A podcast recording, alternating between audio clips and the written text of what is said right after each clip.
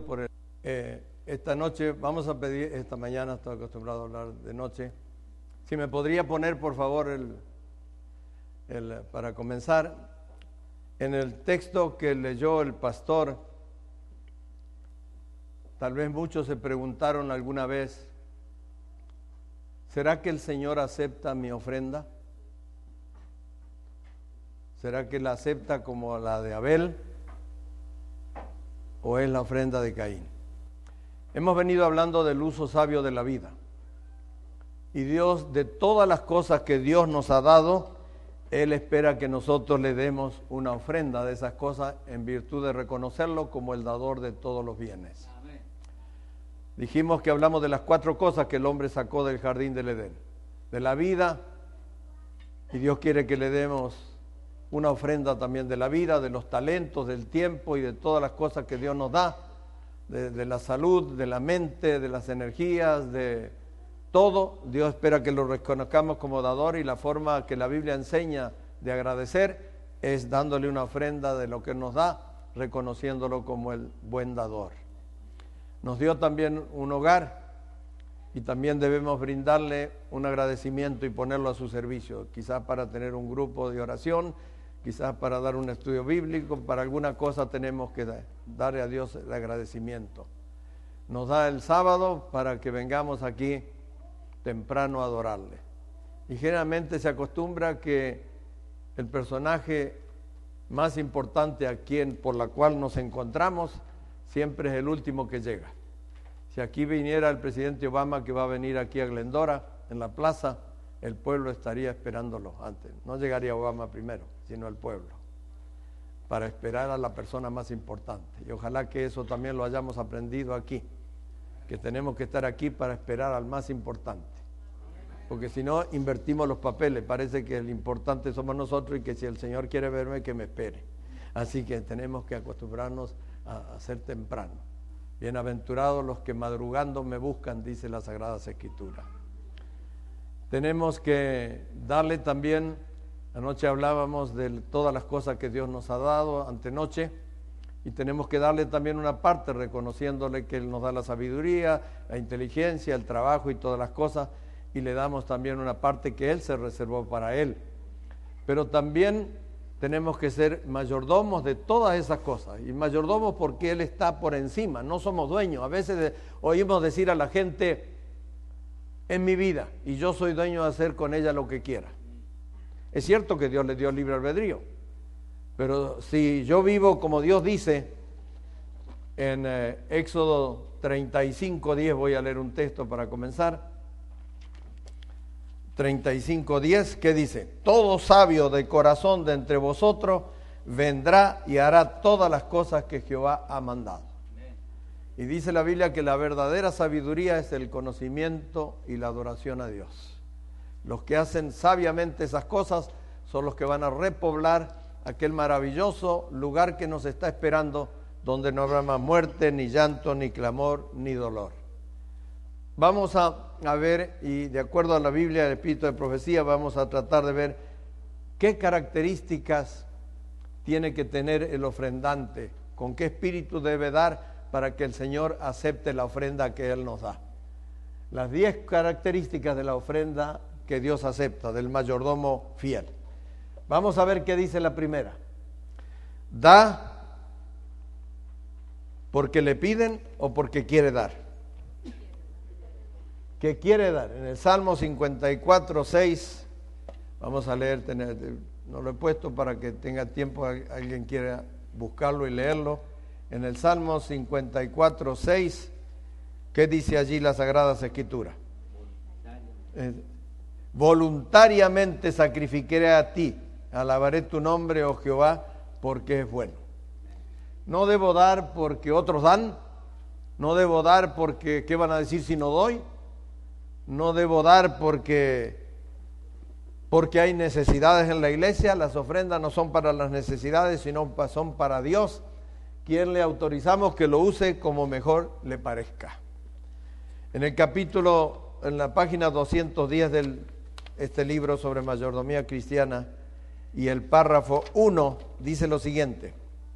sería mejor no dar nada que dar de mala gana, porque cuando compartimos nuestros recursos sin la intención de dar voluntariamente, nos burlamos de Dios.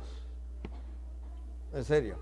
Así que hay que dar porque quiero dar, porque amo a la causa que creo y en la cual estoy.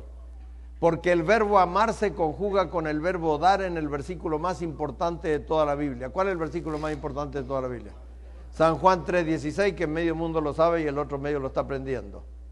De tal manera, vamos a repetirlo, de tal manera amó Dios al mundo que dio a su Hijo unigénito para que todo aquel que en él crea no se pierda, sino que tenga vida eterna. Y cuando tuvo que dar algo por nosotros, dio lo mejor que había en el cielo, su propio Hijo. Eso es amor cuando damos con eso. La segunda cara, voluntariamente sacrificaré a ti, alabaré tu nombre, oh Jehová, porque es, eres bueno. Porque para, el Salmo 136 dice, porque para siempre, ¿qué? Para siempre es su misericordia. Vamos a ver la segunda característica, da primero al Señor. Vamos a ver qué dice aquí en la página 72 de este librito Consejo sobre Mayordomía Cristiana, que vale la pena que lo tengamos y lo leamos, porque yo tengo muchos libros que no he leído y no vale mucho tenerlos si no los leemos.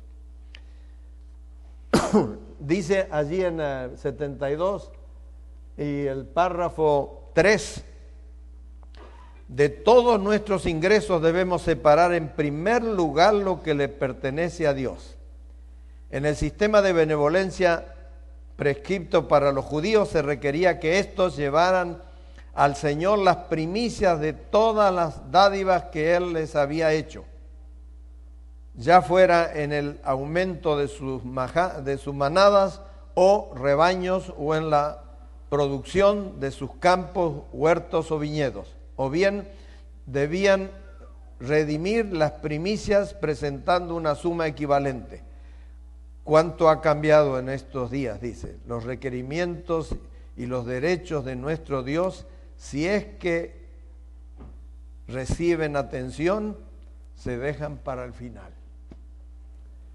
Aquí se cumple también lo que dice San Mateo 6:33.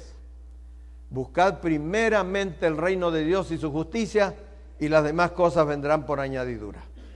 Cuando ponemos a Dios primero, Él se responsabiliza de darnos para que nosotros podamos tener para nuestras necesidades.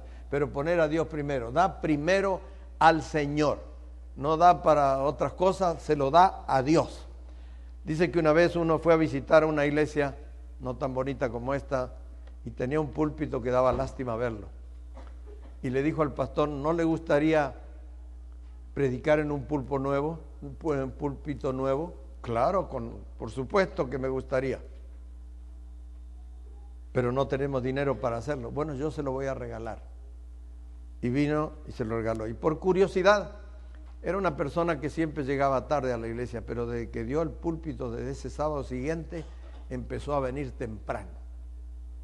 Y conocía a todos los miembros de la iglesia, se limitaba a saludarlos, pero cuando ve una cara que no conocía, déjeme que le dé un tour en la iglesia. Dice, esto está bonito acá, está aquí, allá son los palantes, está el coso allá. ¿Qué le parece el púlpito? Uy, qué púlpito bonito. Sí, yo se lo regalé, yo se lo regalé. Bueno, tome asiento y se iba a buscar otro. Y así estuvo. Y el pastor se dio cuenta que había hecho del púlpito su ídolo. Así que un día predicó sobre esto, que cuando le damos, le damos al Señor. Y no debemos hacer de eso un ídolo lo que le damos. Y lo esperó al pastor esta vez a la salida. Y cuando terminó y se fue toda la gente, vino pastor, venga que quiero decirle algo del púlpito es el último sermón que predica en mi púlpito. Y se lo cargó y se lo llevó para la casa. Y tenía razón, porque no se lo había dado a Dios, se lo había dado a su propio yo. Y hay muchos a veces que dan para que se diga que dio, para que se diga. Yo me he encontrado con mucha gente en la iglesia que hay un proyecto, una cosa, dice, si hacen tal cosa, una vez me dijo uno, si pintan de tal color, yo voy a dar. Si no pintan de ese color, arréglensela y se pintó de otro color y no dio. Porque no le, eh, eh, él daba para el, ego, para dar yo soy, para poder decir esto lo he dado yo. Así que tenemos que dar al Señor y el Señor que lo use como Él le parece. La tercera cosa, dar alegremente. ¿Qué dice la Biblia? Cada uno dé como propuso en su corazón, no con tristeza ni por necesidad, porque Dios ama a quién? Al dador alegre. Y la razón es que porque si tiene para dar, es porque Dios le dio primero. Todo lo que nosotros, dijo el salmista David en Primera Crónica 29, de lo recibido de tu mano, te damos. Yo no le podría dar mi vida si Él no me permitiera vivir, no le podría dar mis talentos si Él no me los diera, no le podía dar nada que Dios me lo da primero. Y se lo debo devolver con alegría, con gozo, porque proceden de sus manos. Aquí tengo otra historia. Había uno que siempre llegaba un poco tarde a la iglesia y cuando llegó se enfrentó con el, con el diácono que estaba recogiendo la ofrenda. Y empezó a bolsiquear por ahí, encontró un billete de uno y un billete de cinco. Y estaba, le dijo al diácono, bueno, y, estaba y no sabía luchando, no sabía si poner el uno o poner el de cinco. Y el diácono le dijo, hermano, decídase. Eh, sí, pero estoy luchando, dice, eh, y, y pum, puso el de uno y se guardó el de cinco. Yo lo he hecho muchas veces a eso. Pero él le dijo, después del culto le explico. Así que después pasó el culto y todo, y el diácono era un diácono que diaconaba, porque hay diáconos que no diaconan. Pero ese es un diácono que diaconaba, chequeó todo a ver si todo estaba en orden y salió y el parking lot estaba vacío, menos un hombre que está recostado en el carro. ¿Y qué pasa? ¿No le arranca su vehículo? Sí, sí, me arranca. ¿Está esperando a alguien? No. Bueno, sí, a usted, porque le debo una explicación. ¿Y qué explicación? Yo era el que no sabía si poner el 1 o el de 5 allí, dice. Pero a mí no me tiene que dar ninguna explicación porque eso es entre usted y Dios. Pero yo quiero que usted sepa, bueno, dígamelo. Y después se va. Bueno, dice, en ese momento se acuerda que yo no sabía si poner el 1 y el 5. Me acordé del versículo que dice que Dios ama al dador alegre. Y yo estoy más alegre cuando doy uno que cuando doy cinco. Entonces por eso estaba dando allí. ¿Había amor en su corazón o egoísmo? Egoísmo. Me quedo yo con lo mayor y al Señor le doy lo menos que tengo. Por eso el Señor dice que da con alegría en su corazón. Y aquí en la página, ustedes ven la página allí, en el párrafo 4 de la página, ¿qué página? 110. Y párrafo 4. Todas nuestras ofrendas debemos presentarlas con gozo, porque proceden de los fondos que el Señor nos ha considerado conveniente colocar en nuestras manos con el propósito de llevar adelante su obra en el mundo a fin de que el estandarte de la verdad pueda ser desplegado en las zonas urbanas y rurales por todas partes del mundo. Debemos dar con ese propósito, dar alegremente porque el Señor nos ha dado y dar al Señor. La cuarta característica, da en proporción a lo recibido. Cuando yo no conocía estos principios de mayordomía cristiana, aún siendo pastor, que llegué a una iglesia aquí en el Valle San Joaquín, en California, era una iglesia relativamente chica, pero teníamos que hacer varios arreglos en la iglesia y el presupuesto era, creo que era 10 mil dólares, algo por año, una iglesia pequeña, había muchos gastos. Y entonces sacamos la cuenta, vamos a poner, suponer había 10 familias si había que dar 10 mil dólares, ¿cuánto tendría que dar por año cada familia? Mil dólares. Y yo, bueno, vamos a ser justos. Vamos a dividir eso en 10 para que todos den iguales. A veces visitaba a los hermanos y me decía, pastor, ya hicieron el presupuesto de la iglesia, ¿cuánto es? Y son mil dólares por año. Bueno, espérese un poquito. Aquí tiene el cheque de mil dólares, así ya no tengo que dar en todo el año. Y daba el cheque de mil dólares. Y otro a veces venía a fin de año y decía, hermano, pastor, perdone, pero a pesar de todo el esfuerzo que hicimos, llegamos a 900, ¿qué tengo que hacer? Bueno, hermano, esfuércese para dar los otros 10, para que pueda tener bien. Pero después me di cuenta que yo estaba equivocado, porque Dios no pide igualdad de ofrenda, Dios pide igualdad de sacrificio. Para el que tenía dinero, dar mil dólares no era sacrificio, pero para el otro llegaba a 900, no podía dar mil. Y tenemos nosotros que saber que Dios dice otra cosa. ¿Qué es lo que dice? Vamos a ver si está el versículo aquí.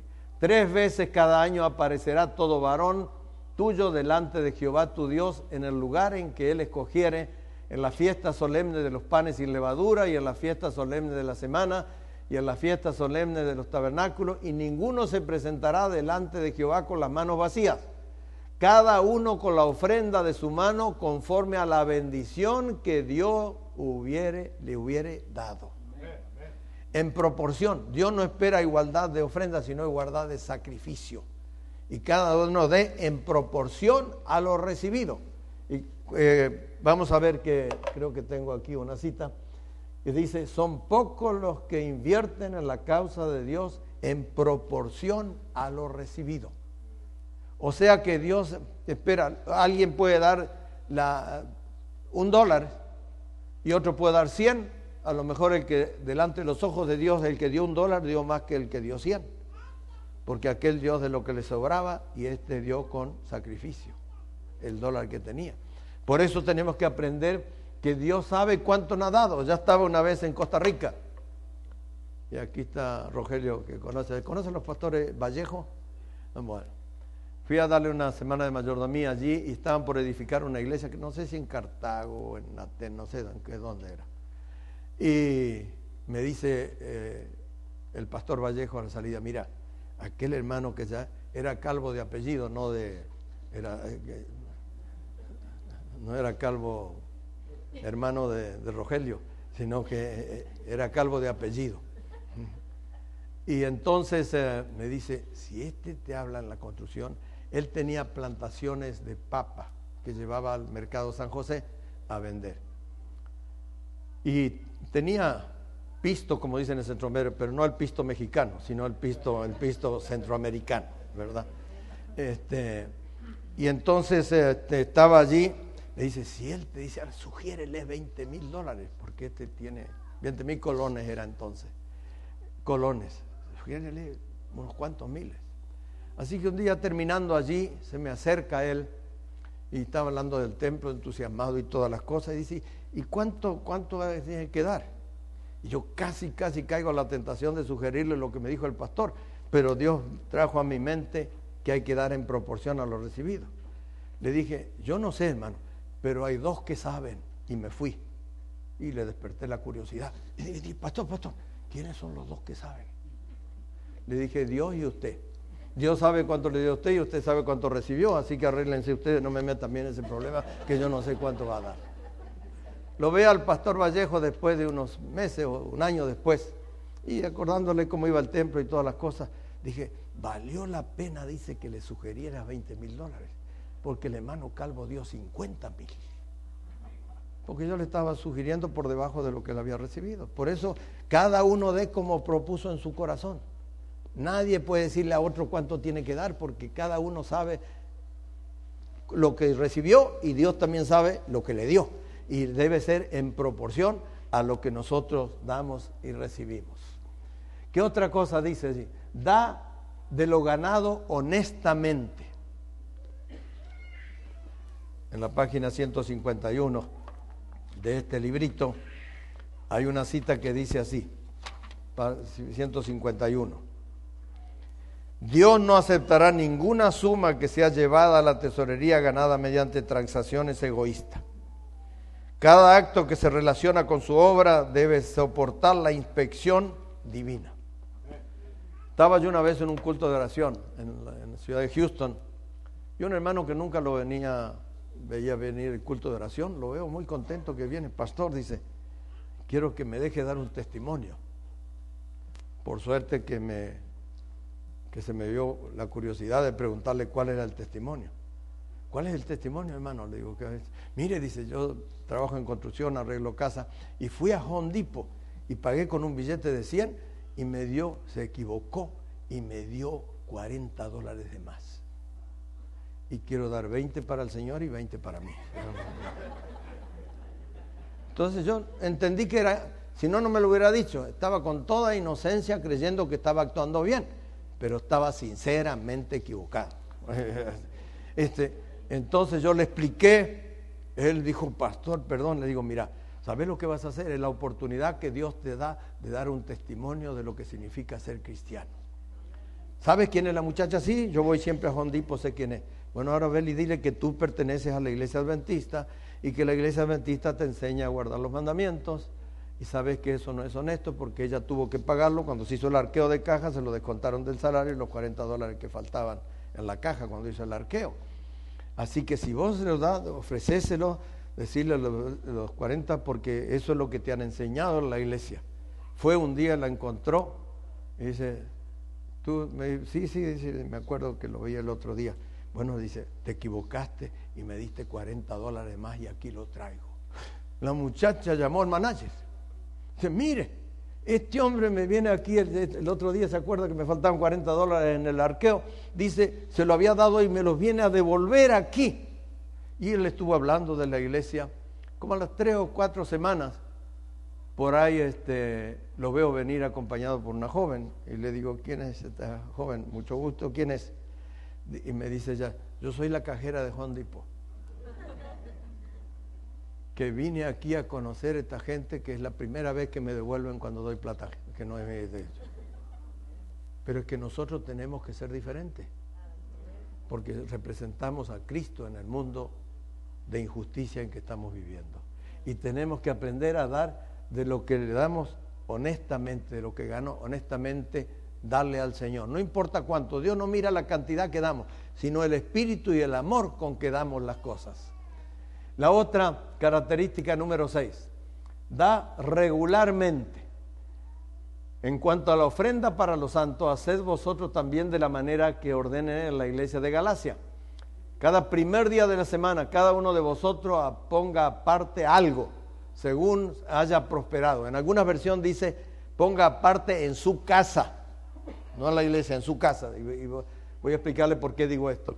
Cada uno de vosotros ponga aparte algo, según haya prosperado, en proporción, guardándolo para que cuando yo llegue no se recojan entonces ofrendas. Dice que debemos estar allí cada primer día de la semana. Este texto a veces lo usan algunos hermanos para decir, ve, se reunían el domingo, pero aquí no dice que se reunían el domingo.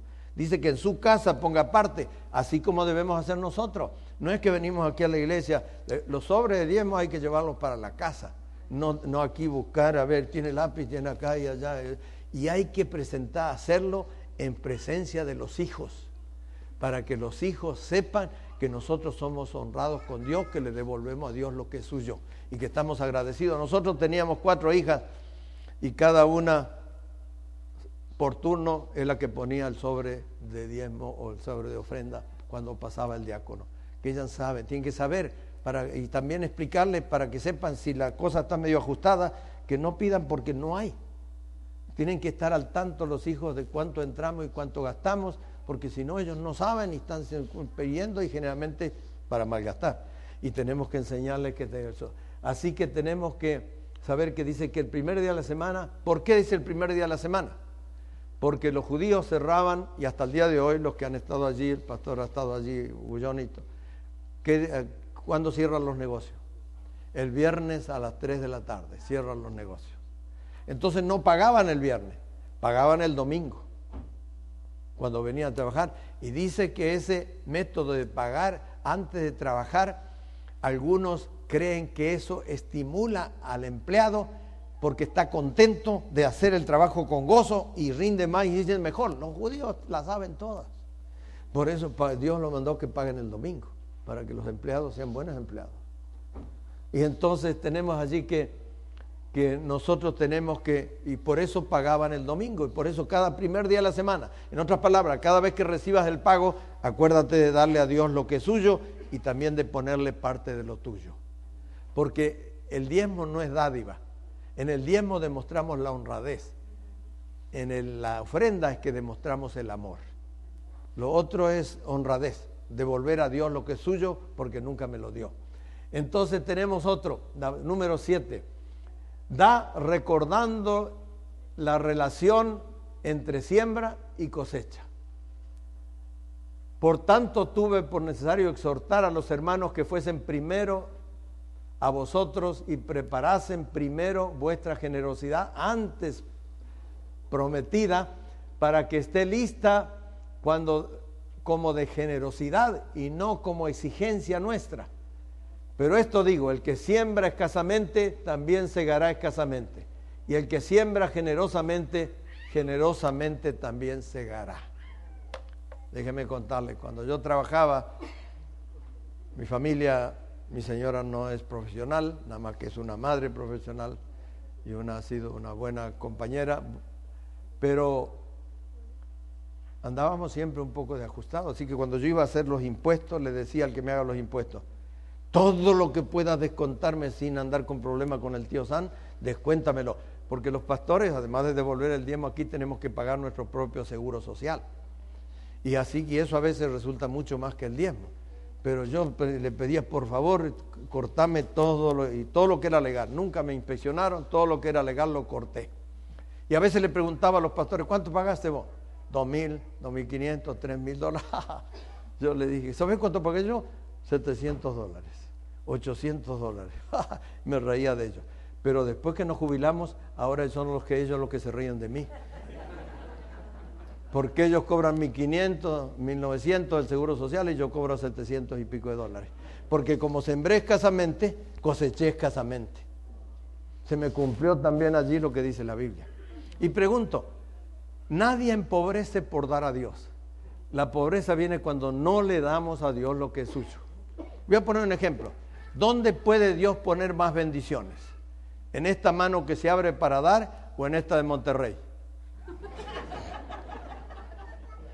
¿Dónde puede poner más bendiciones? La mano que se abre para dar está en su mayor capacidad para recibir. Pero a veces nos damos nosotros porque el egoísmo es el sentimiento más fuerte en el corazón humano desde que la maldad entró en el mundo. ¿Y cuál es la primera letra del egoísmo? No, la primera letra. Mire. ¿No parece un embudo? Mire. ¿Eh? ¿No parece un embudo? ¿Eh? Embudo cuando va a recibir, abre la boca grande, pero cuando va a dar se achica. ¿Eh? Y eso es lo que significa el egoísmo. Estamos siempre diciéndole a Dios, dame, dame, dame, dame. Cuando, cuando el Señor pide, I'm sorry con excuse me, pero esto es lo que me quedó. A Dios tenemos que dar lo primero que tenemos. Si es que queremos buscar. Y Dios se responsabiliza en darnos sabiduría, porque la prosperidad económica de un hogar no depende de cuánto entra, sino de cómo se lo usa. Esa es la clave. Yo he conocido personas que trabajan en el mismo lugar y se jubilan los dos, uno con casa propia, el otro rentando. ¿Por qué? Porque éste supo cuidar. ¿Y la Biblia manda a ahorrar o no? Sí. Cuando el Señor multiplicó sin comprarla con lonche de un niño y había sobrado comida, ¿qué le dijo? ¿Dónde están los tachos de basura? No. Dicen que aquí en los tachos de basura hay tanta comida como para alimentar a otros 300 millones de personas cada día. Pero ¿qué dijo el Señor cuando alimentó esa muchedumbre? ¿Qué le dijo a los discípulos? Junten todo lo que quedó, que no se pierda nada. Y nosotros tenemos que temer. A esos esposos que hay que hacerle las tortillas a las 4 de la mañana, enséñalo a comerlas del día anterior. que no sea tan delicado.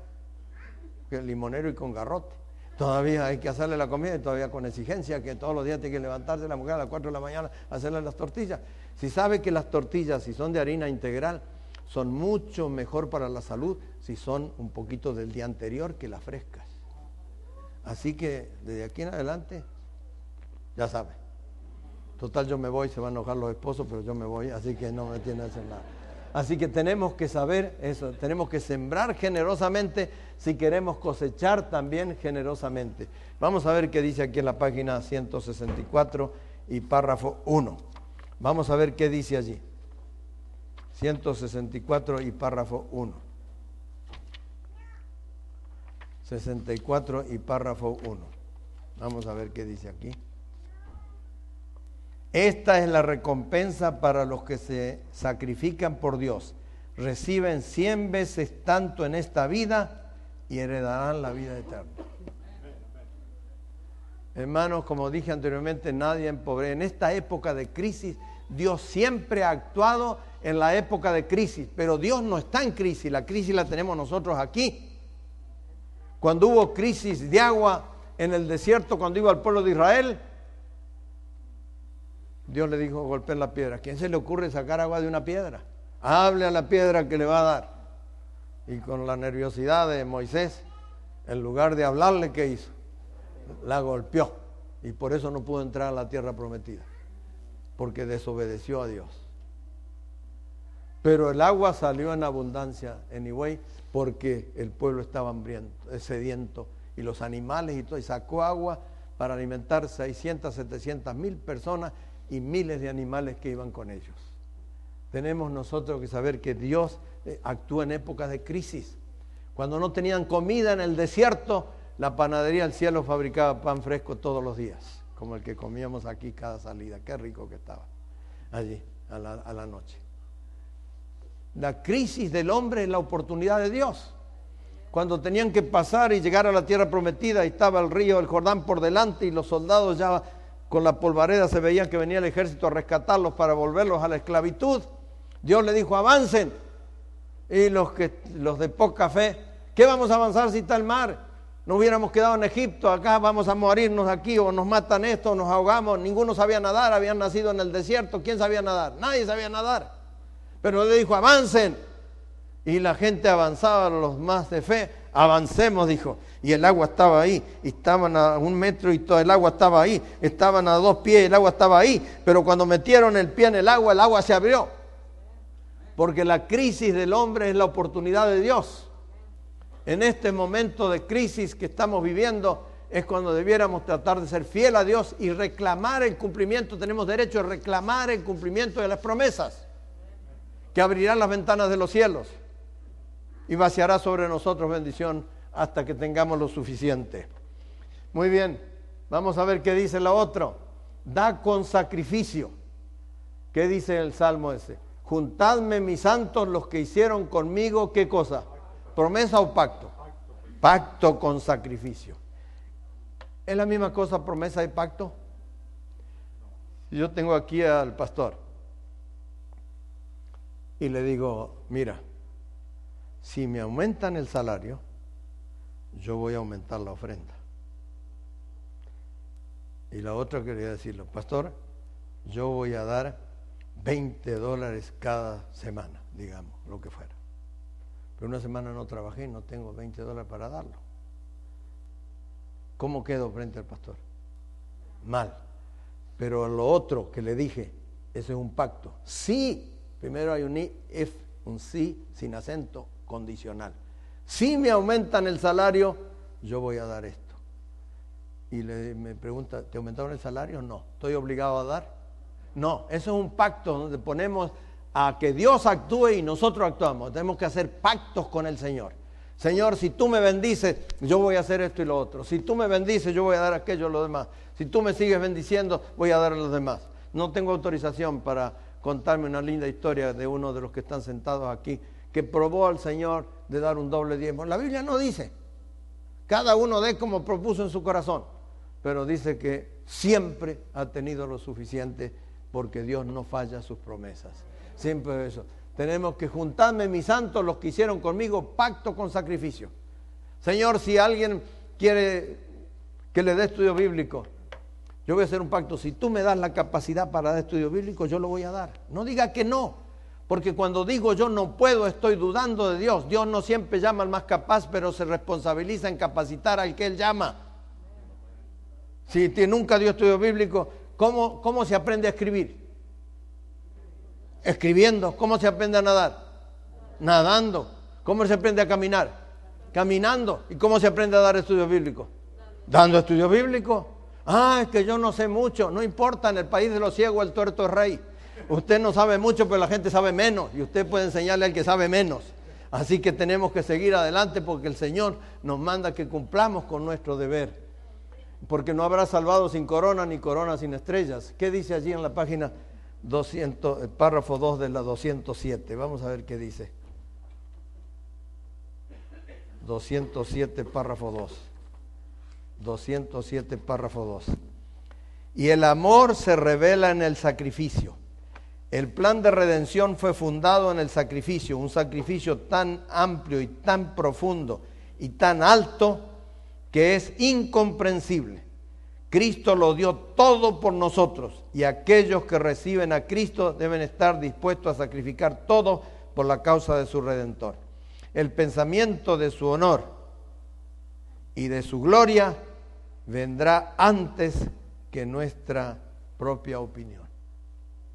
Honrar a Dios en todas las cosas, recordando siempre la relación que hay entre siembra y cosecha y dando de lo que nos queda a nosotros con sacrificio. No es que el sacrificio tenga mérito, pero cuando habla de sacrificio, no es que sacrifiquemos que me voy a dejar quedar de comer para poder dar a la iglesia, no. Pero sabe que muchas veces nosotros gastamos muchísimo dinero en cosas que si las sacrificáramos por Cristo, ganaríamos en salud. Cuando yo vine de Centroamérica, Houston, la iglesia no tenía templo, y iba a llegar tres meses después, iba a llegar el Thanksgiving. Y se me ocurrió una idea, comprar alcancías de esa barata plástica y la repartimos en, en todas las casas, con un plan que por esos tres meses no íbamos a, gastar, comprar ni una soda. Y cuando pensaba en tomarme una soda, en lugar de tomarme la soda, tomaba agua, que es más saludable, y esa plata le íbamos a poner a la alcancía. Y los hermanos fueron fieles en cumplir todas las cosas. Cuando el 26, ¿cuánto es el 26 de... o 25, 26 de... no me acuerdo qué, de Thanksgiving, sé que es un jueves, pero no sé qué fecha. Fuimos allí con todas las alcancías, una cantidad de alcancías como casas había o personas individuales vivían. Y hermano, estábamos por comprar una iglesia y nos faltaba, teníamos 12 mil pesos y eran 17 mil que teníamos que dar entonces, hace muchos años, como down payment. Y teníamos 12. Y hermanos, abrimos las alcancías y había 6 mil dólares en lugar de 5 mil que necesitábamos y pico, 6 mil dólares la alcancía, 6 mil dólares que la gente gastaba. No, no ganamos en salud sacrificando esas cosas para dársela al Señor. Fue maravilloso, hermanos. Los hermanos aprendieron y muchos, como pasaron tres meses sin la soda, ya pudieron seguir viviendo sin la soda. Y, y salvaron la salud de ellos y de los hijos. Así que tenemos que tener cuidado. La otra cosa, el 9, da al Señor. De los hijos de Israel, así hombres como mujeres, todos los que tuvieran corazón voluntario para traer toda obra que Jehová había mandado por medio de Moisés, que hicieran la, la trajeren ofrenda voluntaria a quién? A Dios. A Dios. No, la ofrenda no es ni para el pastor ni para la iglesia, es para Dios. Cuando le damos Darle a Dios es sembrar en terreno fértil. Y un terreno fértil, si usted pone un granito de trigo, cosecha por lo menos una espiga por lo menos. ¿Y sabes cuántos granos puede haber en la espiga? 70 granos de trigo. Usted sembró uno y cosechó 70. Y tenemos, cuando nosotros nos ponemos en manos de Dios todas las cosas, Dios se encarga y ha hecho una promesa que abrirá las ventanas de los cielos Déjeme contarle una experiencia personal. Personal yo tenía, me lo contaron más bien mis hermanos, pues yo tenía como cinco años. ¿Cuántos saben qué pasaba con las langostas hace muchos años atrás? ¿Saben lo que es chapulín? Las langostas esas que acababan con todo lo que... que pasaban unas mangas que dejaban nublado el sol por diez minutos hasta que pasaban esas mangas. A ver cuántos saben. Todos se hacen chavalos ahora como que no saben nada. ¿eh? Allá saben algunos. Acababan con todas esas langostas. Nosotros desde chicos nos criamos cultivando, sembrando verdura y vendiendo. De los siete años yo vendía con canasto por las calles. Este, y, éramos pobres y muchas mandíbulas. 17 con mis padres. 14 hijos y como éramos pocos, mi madre adoptó otra 15 y dos padres 17. Y estábamos allí, teníamos, sembrábamos lechuga, todas las cosas, verduras para salir a vender, sweet potato bastante y por eso yo estoy acomplejado, no puedo comprar sweet potato en el market. ¿Sabe por qué? Porque yo vendía a dos pesos la bolsa de 110 libras y ahora tengo que pagar por una libra un dólar. Y no puedo comprar, me da rabia cuando compro. Y, si hay alguien la de le cuento, le digo, me cuesta costar esta cosa porque yo la vendía a dos pesos la bolsa de 110 libras. Y ahora tengo que pagar por una libra lo que pagaba por, por la media bolsa por 55 libras. Así es la cosa, ¿verdad? Tenemos nosotros que, y entonces estábamos sembrando todo eso y de repente un viernes viene una manga de langosta y aterriza los árboles de alrededor de la finca nuestra, que tenía como unas 8 o 10 acres, tal vez. Los vecinos vinieron, porque sabíamos que tenía. se ofrecieron para, para ayudarnos al otro día, porque ¿cuál es la forma de evitar? Había que agarrar lanzallamas y hacer ruido para que las langostas volaran, pero era una, ahí había millones y millones de langostas en, la, en, esas mangas de langosta que había. Ahora las han exterminado más o menos. En África creo que todavía hay algunas. Y entonces, este, y papá le dijo, no, mañana es sábado y yo no voy a trabajar. Si Dios quiere alimentar las langostas con las verduras, tiene derecho. Pero él sabe también que aquí hay 14 pares de mandíbula y todas son buenas y que necesitamos y comemos de eso, de lo que vendemos y todas las cosas. Así que los vecinos, miren, hasta dónde llega el fanatismo de don Enrique. Enrique se llamaba mi papá. Capaz de sacrificar la familia por no, por no pisotear el sábado. Así que quedamos haciendo el culto, nosotros veíamos la gente, cruzaba la vía del ferrocarril por allí, la gente a ver qué iba a pasar. mi padre, seguimos con el culto, pero mi padre oró en el culto.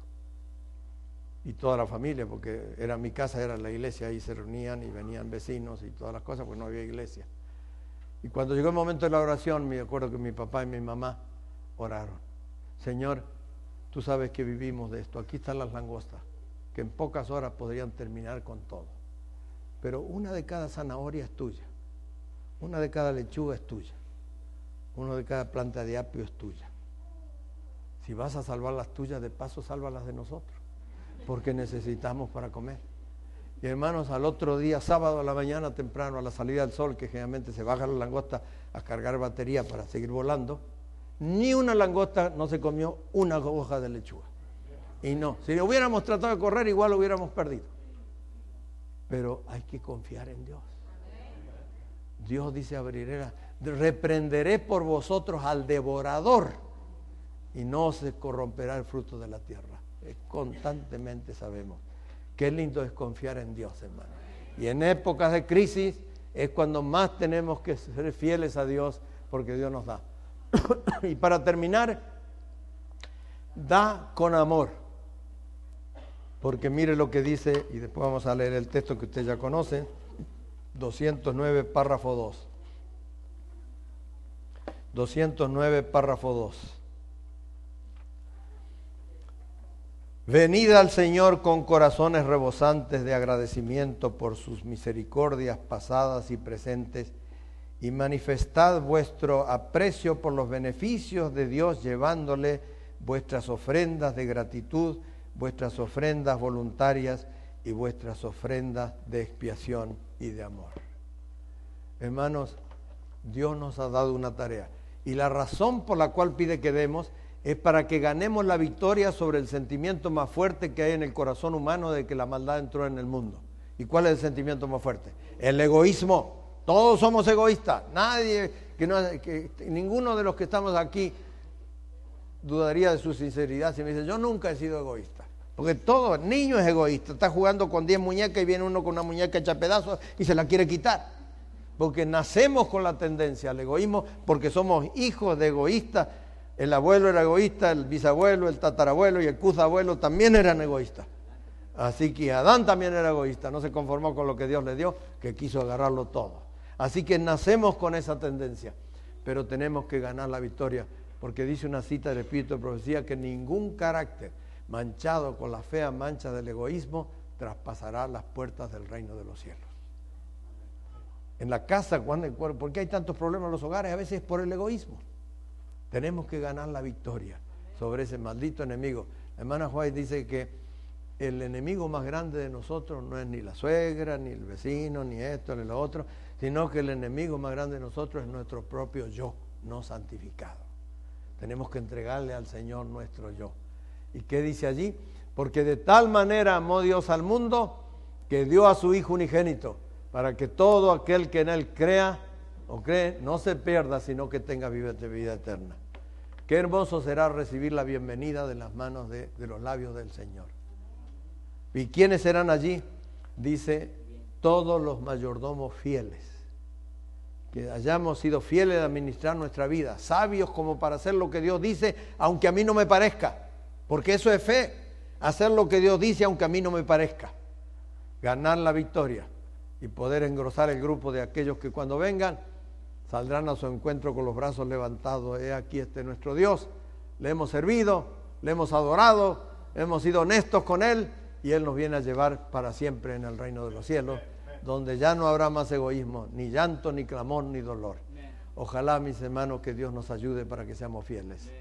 Fieles mayordomos de nuestro hogar, fieles mayordomos de nuestra vida, de nuestros talentos, de nuestros tiempos, de nuestros recursos, de todas las cosas que Dios nos da, que podamos ser administrar fielmente, porque la fidelidad es condición indispensable para poder heredar el reino de los cielos.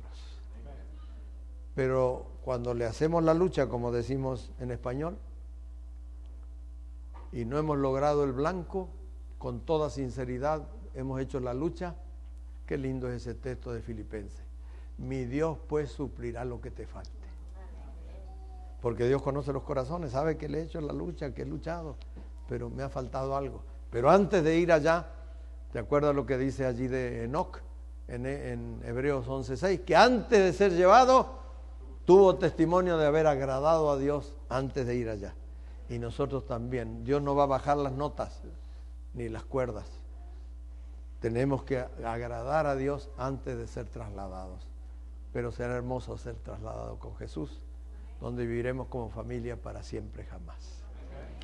¿Cuántos quieren agradecer a Dios y pedirle, Señor, ayúdame a revisarme, ayúdame a ser fiel, a darte de mi tiempo, a darte de mis talentos. Mañana van a venir aquí a trabajar, algunos, mire, es talento de tiempo, talento de talento y talento de amor. Todo hacemos con amor y cuando las cosas las hacemos con amor no son penosas, dice la Sagrada Escritura, sino que hacemos las cosas con gozo.